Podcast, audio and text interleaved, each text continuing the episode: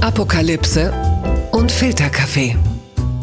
Die frisch gebrühten Schlagzeilen des Tages. Mit Mickey Beisenherz. Einen wunderschönen Montagmorgen und herzlich willkommen zu Apokalypse und Filterkaffee, das News Omelette. Und auch heute blicken wir ein bisschen auf die Schlagzeilen und Meldungen des Tages. Was ist wichtig? Was ist von Gesprächswert? Worüber lohnt es sich zu reden? Und sie kann mir das mit Gewissheit sagen. Sie ist nicht das erste Mal hier, sie ist auch nicht das zweite Mal hier. Sie ist eine wunderbare Autorin, Bestseller-Autorin. Mariannengraben ist ihr letztes Buch. Jetzt kommt in wenigen Tagen ihr neues Buch Abschied von Hermine. Worüber sie sich aber womöglich noch viel mehr freut, ist ihr sehr baldiger Impftermin. Guten Morgen, ja. Jasmin Schreiber. Hallo. Äh, worüber freust du dich denn eigentlich mehr? Über das Buch, was rauskommt, oder dass du am 17.03. tatsächlich diesen Impftermin hast? Über den Impftermin. Ganz ehrlich.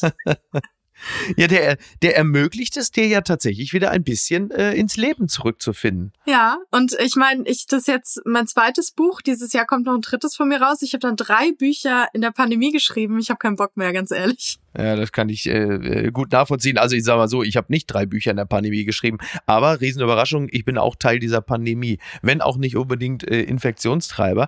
Die USA haben übrigens jetzt die 90 Millionen Marke geknackt. 90 Millionen Menschen sind mindestens einmal geimpft worden, sogar die Affen im Zoo in San Diego. Ich sage mal so, wenn die Affen doch geimpft sind und topfit, dann können sie uns doch ein paar schicken. Ich meine, so ein Orang-Utan im Reifen könnte jederzeit Andi Scheuer und vermutlich auch Jens Spahn ersetzen. Ich glaube auch Pinocchio könnte an Andreas Scheuer ersetzen und es würde keinen Unterschied geben. Wobei man würde vielleicht merken, dass die eine oder andere Sache endlich funktioniert, aber. Ja, könnte passieren. Sonst, ich weiß ja, ja aber wir wollen ja, wir wollen ja vielleicht auch diese Woche positiv starten. Ich versuche jetzt einfach meine, meine Gesinnung wie einen Topf voll Gold bis ans Ende dieser Folge rüber zu retten. So die gute Laune. Mal schauen, ob es mir gelingt. bis, fangen wir hiermit an. Die Schlagzeile des Tages. Weltfrauentag in der Corona-Krise. Bundeskanzlerin Merkel warnt vor Rückfall in alte Rollenmuster. Das schreibt der Spiegel. In der Pandemie müssen vor allem Frauen den Spagat zwischen Kinderbetreuung und Beruf meistern. Diese Sorge teilt Angela Merkel. Auch andere Parteien äußerten sich zu Quoten und diskriminierenden Algorithmen. Ja, also das müssen wir jetzt mal ganz deutlich sagen. Deshalb ist es ja auch die Schlagzeile des Tages. Heute ist Weltfrauentag. In Berlin ist es ein gesetzlicher Feiertag und da kann man doch grundsätzlich erstmal mal, kann man den Frauen eigentlich zum Weltfrauentag gratulieren, Jasmin? Oh, ich, ha ich habe da eigentlich keinen Bock, weil das ist echt so, mhm. erstens, wozu? Also so, als müssten wir jetzt ja irgendwie dankbar sein. Gratulation, dass wir euch eure Rechte gewähren. Und dann denke ich mir, das ist dann halt so ein Tag, der eigentlich hauptsächlich so ein Marketing-Ding ist. Da wird den Frauen einmal gratuliert, wie beim Muttertag. Ja. Da nimmt man mal die Wäsche ab und dann ist morgen halt ein Tag danach, ist halt alles wie immer, ne? Also ich kann mit dem Tag nichts anfangen, ehrlich gesagt. Ja, also man, man merkt natürlich diesen Tag an und äh, den Tagen drumherum, dass man sich sehr stark jetzt äh, um das Thema Frauen und, und die, die Problematiken rund um die Repräsentanz von Frauen, dass man sich damit schon beschäftigt. Also Merkel sagt ja zum Beispiel auch, über 75 Prozent der Beschäftigten im Gesundheitsbereich von ärztlichen Praxen und Krankenhäusern über medizinische Labore bis hin zu Apotheken sind Frauen. In den Führungspositionen finden sich hier dagegen nur knapp 30 Prozent Frauen. So, also da wird schon auf diverse Probleme hingewiesen. Ich meine, selbst, äh, ich weiß nicht, ob du es mitbekommen hast, aber selbst Olaf Scholz hat ja die Frage, ob er sich als intersektioneller Feminist sehe, hat Olaf Scholz gesagt, ja, und genau darum treten wir für eine Gesellschaft des Respekts. Ganz mhm. ehrlich, man hätte ihn auch was auf Südkoreanisch fragen können, da hätte er wahrscheinlich auch gesagt, ja. Ich ja, glaube auch. Oder intersektionell. Also, ich meine, Scholz hat wahrscheinlich gedacht, ganz ehrlich, ich habe schon Hartz IV mitgemacht, da kriege ich das auch noch hin. Also, aber der, ähm, der ehemalige österreichische Frauenminister wurde doch auch gefragt, ob er sich als Feminist sieht. Ja. Und er hat geantwortet, nee, aber er hat für Frauen gerne ein offenes Ohr. Na, das ist doch was. Immer voll lieb von ihm. Danke. ist doch sehr lieb. Ist doch sehr lieb von ihm. Es ist natürlich ein Tag, an dem mehr darüber gesprochen wird, dass es sowas gibt wie äh, Gender Pay Gap, was sich mir persönlich ja nun gar nicht erschließt, weil es ja faktisch keinen Grund gibt, warum Frauen weniger verdienen sollten als Männer, was ja so, sagen wir mal, das naheliegendste Thema ist, mit dem man sich befassen kann und sofort einen Haken dran machen kann. Aber es gibt ja auch äh, Vereinigungen und Themen. Es gibt ja diesen Hashtag, äh, ich glaube, ich will heißt der, ne? wo, mhm. wo Frauen sich stark dafür einsetzen, dass es äh, in Vorständen, DAX-Vorständen eine Quote gibt. Das unterstütze ich ja alles. Ich glaube, das ist wahrscheinlich wirklich an der Zeit, dass man es äh, über eine Quote regelt, weil ansonsten schiebt man nichts an. Und viele müssen sich wohl noch ein bisschen bewegen glaube ich. Minimal. Von daher sind, naja, schon allein ja, das, das, diese Wut der Männer, wenn man sagt jetzt, ich hätte gerne Frauenquote, mhm. die dann, ich weiß nicht, die denken irgendwie, dass da jetzt Leute nur wegen der Quote eingestellt werden. Also weiß ich nicht, Hündinnen oder ja. so, Hauptsache Frau. ja. Äh, dabei geht es ja darum, Leute mit gleicher Qualifikation einzustellen, aber halt Frauen, weil sonst automatisch, weil Männer empfehlen Männer und so weiter und so fort. Ja. Und nach oben wird es dann immer undurchlässiger für Frauen, um das zu beheben. Und da haben die Männer solche Angst, äh, dass äh, denen da quasi was in Anführungsstrichen weggenommen wird, ja. wo die aber gleichzeitig sagen, nee, nee, wir wollen schon halbe halbe. Und dann verstehe ich das Problem nicht, dass man die Frauenquote dann nicht. Ich meine, es geht ja um qualifizierte Menschen, die für den Job qualifiziert sind. Wo ist das Problem? Genau. Aber die haben halt Angst, dass da halt diese alten Herrschaftsstrukturen aufgebrochen werden. Das ist halt Unbehagen. So wie in der Schweiz. Ich meine, äh, da als es dann, wie oft haben die jahrzehntelang abgestimmt, bis endlich die Frauen mal wählen durften in den 80ern, 90ern oh oder so, ne? Also, ja, äh, die, in der Schweiz gab es das Frauenwahlrecht, glaube ich, erst 1973, wenn ich mich nicht irre. Ich, war es nicht das sogar noch später? Recht spät. Irgendwie, ja. Auf jeden Fall, also ich weiß, das äh, fällt mir gar nichts zu ein. Hm. Meinst du, es war noch später? Meinst du, es war Anfang der 90er? Ich, ich habe immer irgendwie die Zahl 1973 im Kopf. Ich habe irgendwie eine, eine mega, eine mega späte äh, Zahl, wo ich so dachte, das kann doch gar nicht ja, sein. Wobei ich 1973 auch schon äh, recht spät fand, aber ähm, ja. Nee, hier. Mal, jetzt gucken wir mal. Frauenstimmrecht. 1971. Geil, wir sind beide falsch, aber du bist richtiger. Na, immerhin. Und es gibt ja, es gibt ja viele Themen. Es gibt ja, was, was äh, alle natürlich erbost, ist ja äh, das Gendern. Das ist ja derzeit ah. das, ein ganz großes Thema, was für sehr viel Erregung sorgt. Das Gender-Sternchen. Ich muss, ich sag's jetzt mal, ich sag's mal so, ich finde es äh, sprachästhetisch nicht attraktiv weil die Sprache sollte fließen. Ich mache es aber gern, weil ich glaube, dass man auf die Art und Weise relativ einfach ein Zeichen setzen kann. Ich für meinen Teil, weil ich für sprachlos bin, finde ja eigentlich grundsätzlich das generische Femininum am besten, so dass man halt einfach von da Ärztinnen die ja spricht, alle noch Piloten. mehr aus. Ja, es ist, ist halt das so? so, dass wenn man sagt, Sprache ändert sich, dann sagen die, nee, aber, aber, dann denke ich mir, ja, du kannst mir deine Beschwerde gern erstmal im Mittelhochdeutsch vortragen, dann nehme ich dich vielleicht ernst, ja. Aber dauernd dieses Rumgeweine, dass sich irgendwas ändert. Das ist jetzt das Gendern. Also ich habe ja mein Buch ja. Abschied von Hermine gegendert, aber mit Doppelpunkt, so dass ja. die meisten Leute, die Leute, denen ich das gegeben habe, die haben es erst gar nicht gemerkt. Mhm. Und weil ich halt auch sehr viel umschrieben habe, nur ganz selten überhaupt ja. eine Form nehmen muss.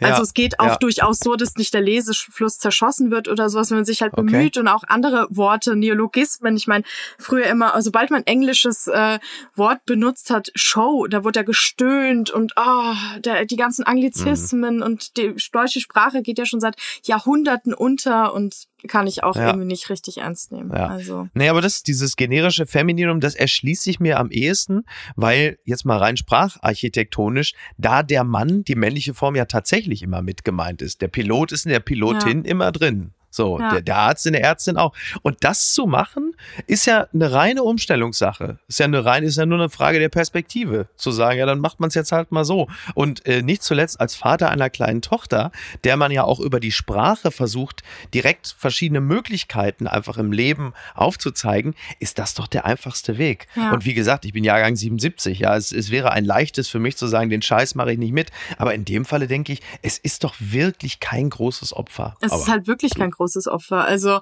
deshalb kann ich auch nur müde gähnen. Und dann kommen gleich wieder die von der Fraktion, äh, haben wir denn keine anderen Probleme? Dann denke ich mir so, naja, du anscheinend nicht, sonst würdest du jetzt hier nicht 25 Briefe an den Verein Deutsche Sprache schreiben.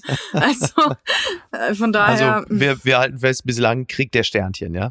Blattgold. Corona-Pandemie. Essen gehen in Israel wieder erlaubt, das schreibt die Tagesschau. Endlich wieder ins Lieblingsrestaurant oder auf einen Drink im Café um die Ecke. In Israel ist das wieder möglich und vieles mehr. Von den Lockerungen profitieren aber vor allem Geimpfte und Genesene. Ja, es gibt ja diesen grünen Pass für Geimpfte und Genesene mhm. und äh, dann dürfen Leute äh, wieder in Cafés und Restaurants. Äh, man darf im Innenraum äh, bedient werden. Allerdings Ungeimpfte äh, müssen im Außenbereich Platz nehmen. Also wirklich so wie Hunde vor der, vor oh der Metzgerei. ja. Wir müssen leider, wir müssen leider draußen bleiben. Und wenn wir jetzt, wir als Deutschen blicken jetzt nur schon seit einiger Zeit, seit einigen Wochen oder schon Monaten auf Israel. Monate, ja. Wäre die Welt ein Restaurant, dann wäre Israel jetzt quasi der Nachbartisch, auf dem das bessere Essen steht. Wobei ja. streng genommen dürften wir noch nicht mal ins Restaurant. Ähm, also ein bisschen neidisch wird man da schon, ne? Nein, mein Freund wohnt ja in Israel. Das ist ja sowieso, erst hatte ich Impfneid, weil der ist schon zweifach mit BioNTech geimpft. so. Ja. Im Gegensatz zu mir. Und äh, dann natürlich da rausgehen Neid, wobei es für ihn noch nicht geht, weil er hat deutsche Staatsbürgerschaft und irgendwie kommen die gerade nicht klar mit den Passnummern der deutschen ähm, Reisepässe und so, weil wir nicht nur eine Passnummer haben, sondern sind auch Buchstaben drin und irgendwie äh, kann er mit seiner Karte, die kann nicht aktiviert werden, da kann gerade irgendwie nirgends immer noch nicht hin, weil er, weil er Ausländer ist.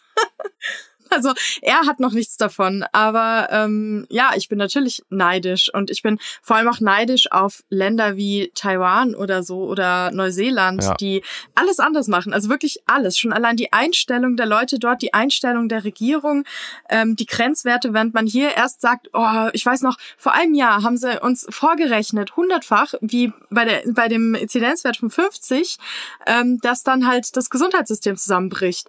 Dann hat man jetzt vor ein paar Wochen gesagt, hier 35 muss schon sein, weil sonst, naja. äh, ne? Und jetzt ist aber so, nee, eigentlich haben wir keinen Bock, lass mal 100 sein, ja? Und die anderen Länder, die schauen uns an und ich habe eine taiwanesische Freundin und die Eltern von ihr, die wollten halt jetzt die ganze Zeit, dass die zurückkommt, weil die denkt wirklich, dass wir hier so eine Art Höhlenmenschen sind, die äh, gegen Masken sind und gegen Hygienemaßnahmen und dagegen rebellieren und so. Die haben ein ganz komisches Bild von uns jetzt hier in Deutschland. Ja, aber wir sind also. doch das Muster, im letzten Jahr waren wir doch das mhm. Musterland. Wo sind wir denn hingekommen? Also man muss ja, das muss man vielleicht auch mal sagen, also nicht nur Weltfrauentag, sondern herzlichen Glückwunsch Deutschland. Heute beginnen ja die Lockerungen. Deutschland öffnet sich, aber eher so wie Klaus Kinski im Interview. Das heißt, es wird kurz hell und dann werden laut die Türen wieder geknallt, weil äh, es gibt ja diesen Inzidenzwert 100 bis 100 ist ja so die Toleranz. Ab da geht ja diese Notbremse. Aber es ist ja eine Notbremse mit Ansage. Das heißt, wir, wir rasen mit 160 km/h auf die gelbe Ampel zu und sind völlig ja. überrascht, wenn es dann rot wird. Ja. Also, ich meine, jetzt haben wir so ein paar Tage so, äh, so Inzidenzklettern und dann ist Deutschland schneller wieder dicht als Pete Doherty. Das kommt, das ist ja absehbar. Ja, vor allem, jetzt haben die Leute das natürlich, wissen das ja auch, dass das kompletter Schwachsinn ist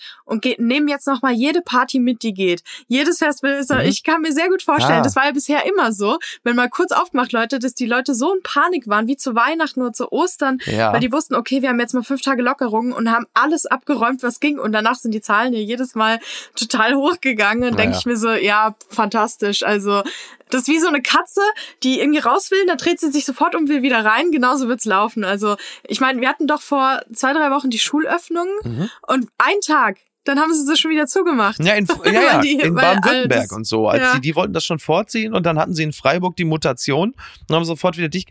Darauf ja. läuft es ja hinaus. Das Natürlich. ist ja absehbar. Und das ist ja das Bittere an der ganzen Sache, ne? Weil, weil du auch bislang ja einfach keine Maß. Ich meine, momentan ist Aldi das deutsche Lourdes. Die ganzen, äh, die ganzen versehrten und kranken oder vermeintlich kranken Pilgern dahin, um sich dort die Tests abzuholen. Das kann ja eigentlich auch nicht sein. Ich, wieso kann Aldi nicht die Impfungen machen? Ernsthaft. Ich meine, Jens Spahn eierte so rum mit den Testen, all die so, ja, hier und Lidl auch mittlerweile so, ja, hier Bums, hier Test 24 Euro, viel Spaß damit. Wenn die jetzt doch die Impfungen verteilen würden von der Logistik her, dann ständen wir, glaube ich, ganz anders da. Es wird wahrscheinlich so. sowieso bald passieren. Also wenn du dich irgendwie in anderen Ländern, ich glaube auch da in Israel im Ikea impfen lassen kannst, also so drei Schöttbuller. Kann ja. Jens Spahn nicht einfach in die Höhle der Löwen und wenn da der Dümmel investieren würde mit seinem Logistikimperium, dann vielleicht, also wenn er da mal pitcht, irgendwie so nach Motto, ja, ja ich fände gut, wenn nicht alle sterben würden. Mm. Ja.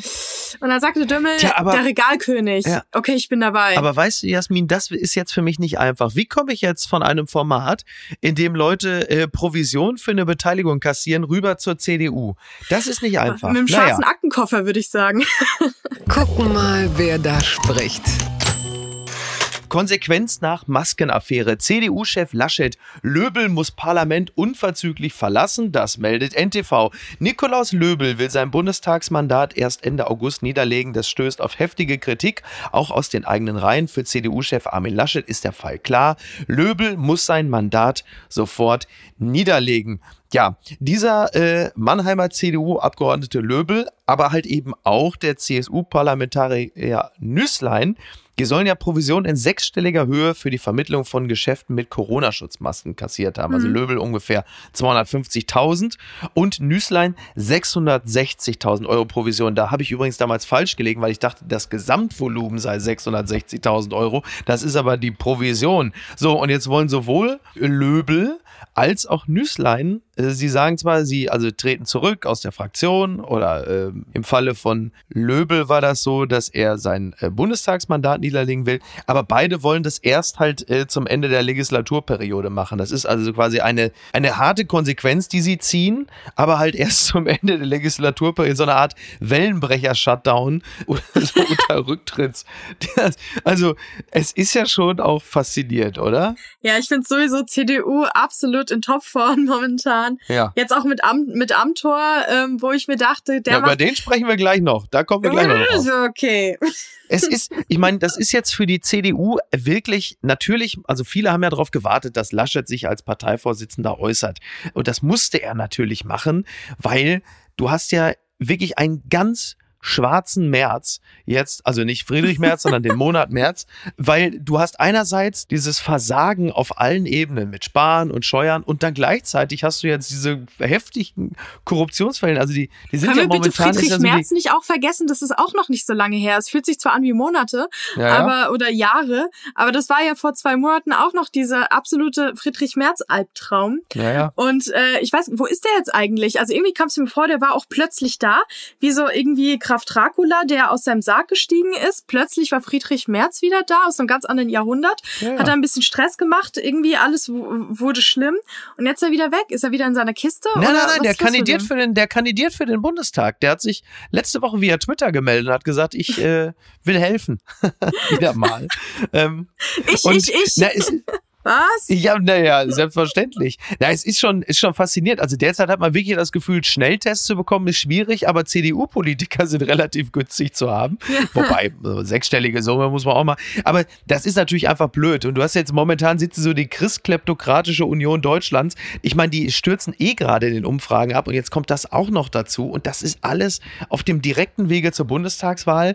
Äh, das ist natürlich klar, dass, dass Laschet da was sagen muss. Naja, nichts für ungut, aber der Michel wird natürlich wieder CDU wählen. Ich, ich erinnere mich dunkel in meiner Jugend, als es noch eine Nicht-CDU-Regierung gab. Aber die natürlich, ich weiß nicht, also die Deutschen, das, das, ich, kann, ich kann mir das selber nicht erklären, was, wieso die immer wieder dasselbe wählen, aber die CDU kann sonst was machen. Ich meine, die verkackt gerade die komplette Pandemie alles. Ja, also wirklich, da sterben ja. Menschen. Ja, und die werden natürlich wiedergewählt.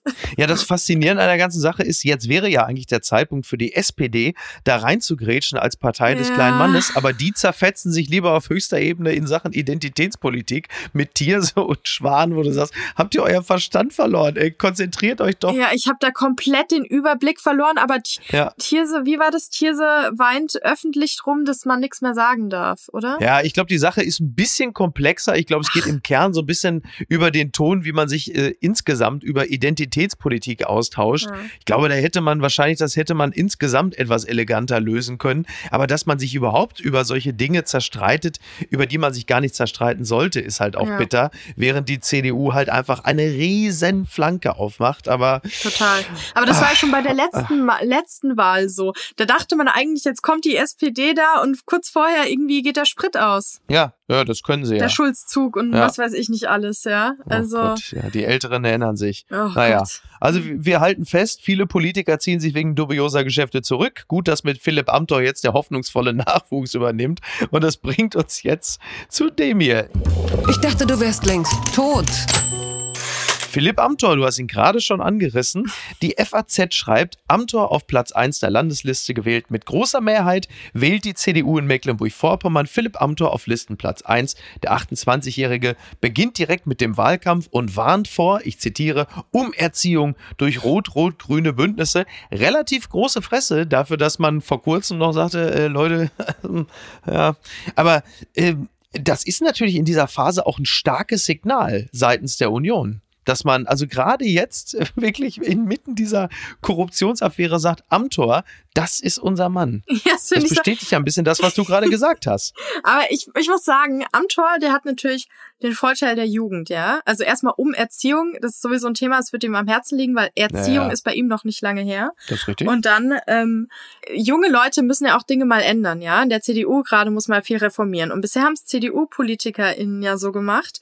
Erst Parteiarbeit, Karriere, dann Korruption, dann Ende. Und er macht einfach erst Korruption und dann Karriere. Das ist viel nachhaltiger. also er macht's richtig. Ja. Weil er hat diesen ganzen Korruption. Erstens hat er dann schon Übung, äh, Korruptionskram. Zweitens ja. hat er jetzt schon das große Presseecho alles hinter sich und jetzt kann er in Ruhe Karriere machen und später dann warten schon die Posten auf ihn. Also ist er so, ist er so quasi so, so eine Art, so ist er Friedrich Merz, aber so als Benjamin Button. Er geht also, ja. er, er, wird halt einfach, er macht's genau umgekehrt. Er sieht auch genauso aus, als sei er irgendwie schon 90. Weiß ich auch nicht. Mit seinem Tweet, mit seinen komischen, Anzügen und, und so. Wobei ich Philipp Amthor wirklich auch etwas zugute halten möchte. Also ich, zwei Dinge würde ich ihm zugute halten. Zum einen, also ich glaube, er lebt wirklich, also mal abgesehen von der Korruption, aber es gehört ja bei der CDU auch ein bisschen dazu. Das, das ist ja in dem Lifestyle. Fall auch so ein bisschen, man würde es vielleicht als authentisch bezeichnen. Ja. Ähm, aber er lebt das ja. Und was er wirklich ist, er ist ein wirklich guter Redner. Ich finde ja, im. Bundestag, der Bundestag gewinnt durch ihn. Man kann sich gerne über ihn lustig machen wegen der Optik und so.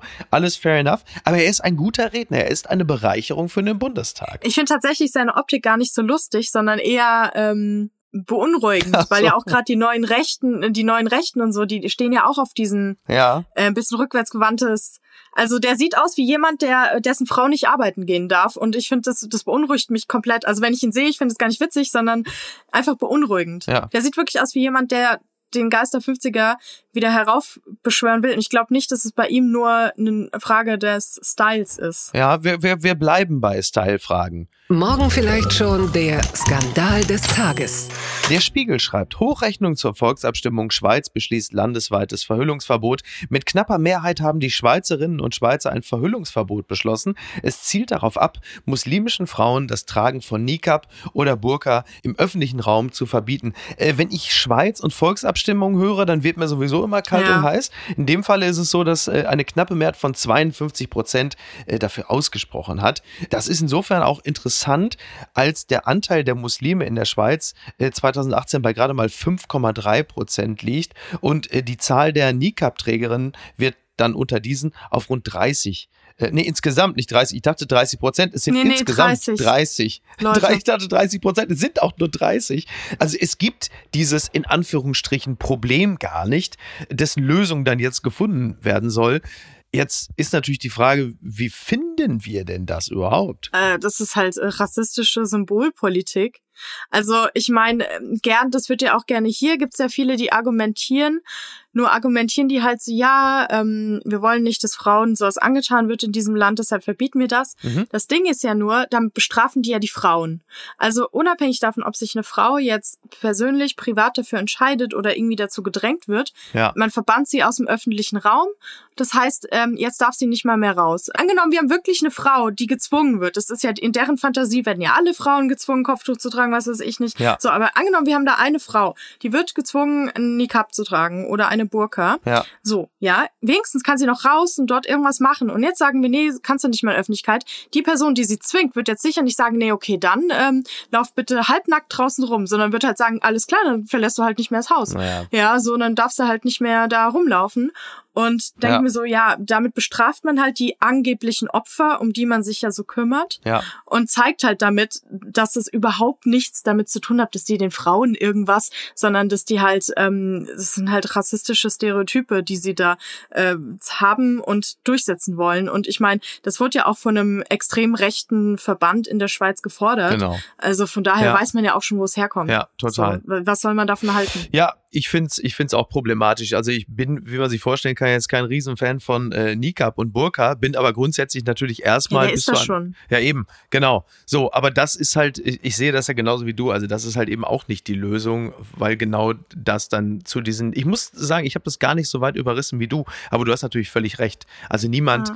der seiner Frau aufträgt, das zu tragen, wird danach das, das genau lassen. Genau das sagen, und auch selbst, wenn eine Frau ja. das selber so tragen möchte, ist das doch ihr fucking Recht. Ich gehe doch auch nicht zu Leuten ja, dann hin und sag, dein Mantel ist scheiße, zieh den aus. Ich mache jetzt ein Gesetz dagegen. Also das ist einfach, natürlich, äh, wann äh, sagen sie auch noch so, ja, ja, wir haben es aber auch wegen der Hooligans gemacht. Mhm, na klar, genau. natürlich. Genau, das gibt's halt eben, also man darf jetzt nicht das Kopftuch verwechseln mit äh, Nikab oder Burka, aber auch das häufig kommt es uns so vor, als sei es ihnen aufgezwungen worden. Das ist in vielen Fällen mit Sicherheit auch der Fall. Aber es ist teilweise auch von Frauen, die es ja auch selbstbestimmt tragen ja, nicht als nur Teil teilweise. der kulturellen also, Identität. Ich kenne ja. sehr viele Frauen, die tragen das gerne und selber und lieben das und machen das bunt und alles und haben da halt Bock drauf. Und zum Beispiel meine Nachbarin ja. hier, die zieht es halt immer draußen dann halt irgendwie an, aber hier im Garten und so und auch wenn sie hier mal Müll rausbringt, da hat sie es nie an. Also für sie ist es halt so ein mhm. religiöses, was sie gerne und sie findet es auch schick und macht sich dann auch richtig hübsch und so und ihr ist das wichtig. Ja.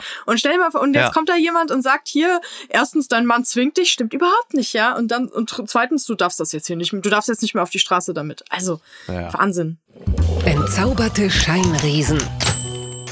Deadline schreibt, New York Times columnist raises a stink about Looney Tunes Pep Le Pew. So, das versuche ich jetzt mal zu übersetzen. Also es gibt ein Meinungsstück in der New York Times mhm. und dort hat der Kolumnist Charles M. Blow ähm, zeigt mit dem Finger auf Pepe das Stinktier, was die äh, manche von uns noch kennen von den Looney Tunes. Das ist ja dieses, ähm, in Deutsch hatte der immer einen französischen Akzent und hat sich ja mal eine, eine Katze rangewanzt ja. und sie halt bedrängt, heftig bedrängt, ja. festgehalten, im Zweifel sogar den Raum abgeschlossen, in dem die Katze war. Ja. Und in diesem Meinungsstück sagt der Kolumnist sinngemäß, dass dieses Stinktier Rape Culture fördert, verharmlost und wenn man mal drei Sekunden drüber nachdenkt und mal den Cartoon-Aspekt beiseite lässt, muss man sagen, da hat der Mann durchaus einen Punkt. Ist uns natürlich nie aufgefallen, weil es äh, über Jahre hinweg ja irgendwie amüsant war. Doch, tatsächlich. Ohne Scheiß. Ich kenne das noch aus, ich habe das immer gern geguckt, äh, die Looney Tunes und so in meiner Kindheit.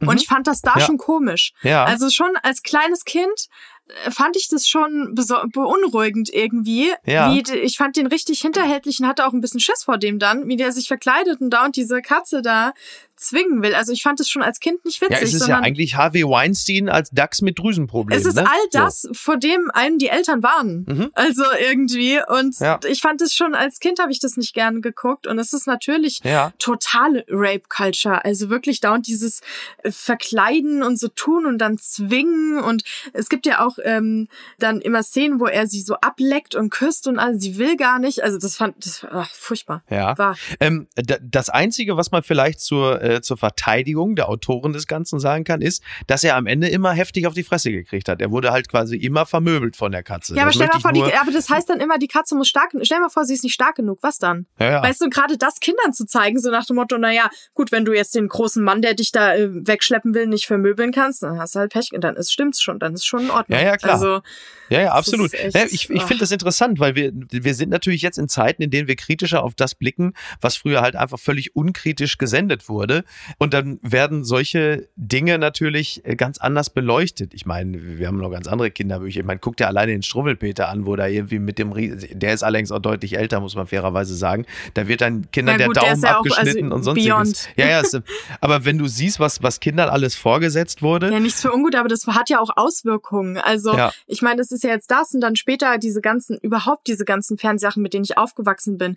Und jetzt zeig mir mal eine Frau meiner Alter, meiner Generation, da schließe ich mich mit ein, die nicht als Teenager-Mädchen irgendwas hat mit sich machen lassen, was sie gar nicht wollte, aber ja. sich dachte, naja, nee, wird schon okay sein. Weil es wird ihr eigentlich immer ja. so beigebracht, naja, jetzt sei mal nicht so kompliziert, jetzt, äh, das wird schon okay sein, wenn er das jetzt so will und so. Und ich kenne keine Frau, bei der es nicht so ist, dass, und das war bei mir auch so, dass ich Dinge habe mit mir machen, weil die wollte ich gar nicht, aber es wird mir so eingetrichtert von allen Seiten, dass das schon in Ordnung ist und Boys will be Boys mhm. und so.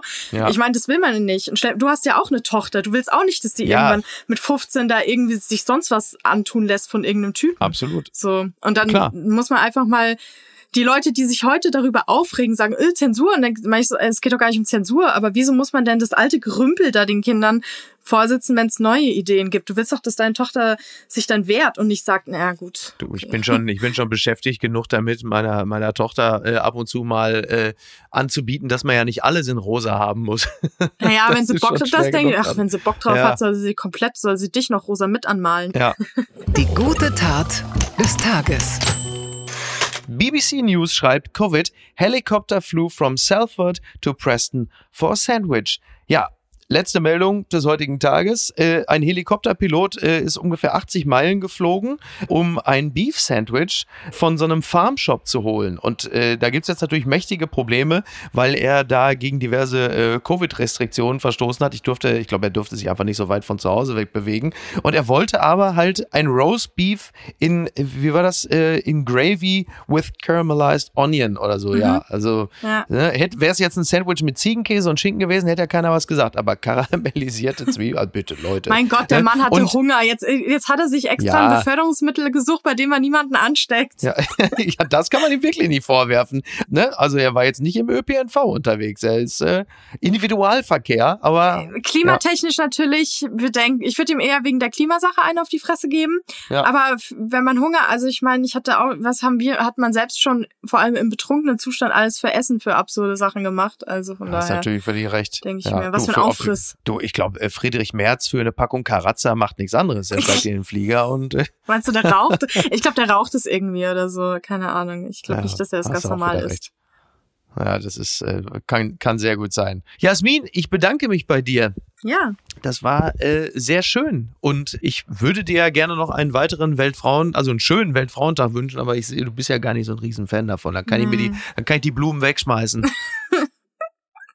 ja. Besser ist es. Stattdessen äh, weise ich nochmal äh, leidenschaftlich hin äh, darauf, dass dein Buch Abschied von Hermine in wenigen Tagen auch beim lokalen Buchhandel erhältlich ist. Da, also bitte alle hin, ne? Kassel Leselust. Ist auch schon vorbestellbar. Und siehst du da, also bitte, also ja, dann ist doch umso besser. Ach so, ne? vielleicht interessiert es die Leute, worum es geht. Ja, komm, das, das, das kannst du noch, das kannst du noch anfügen.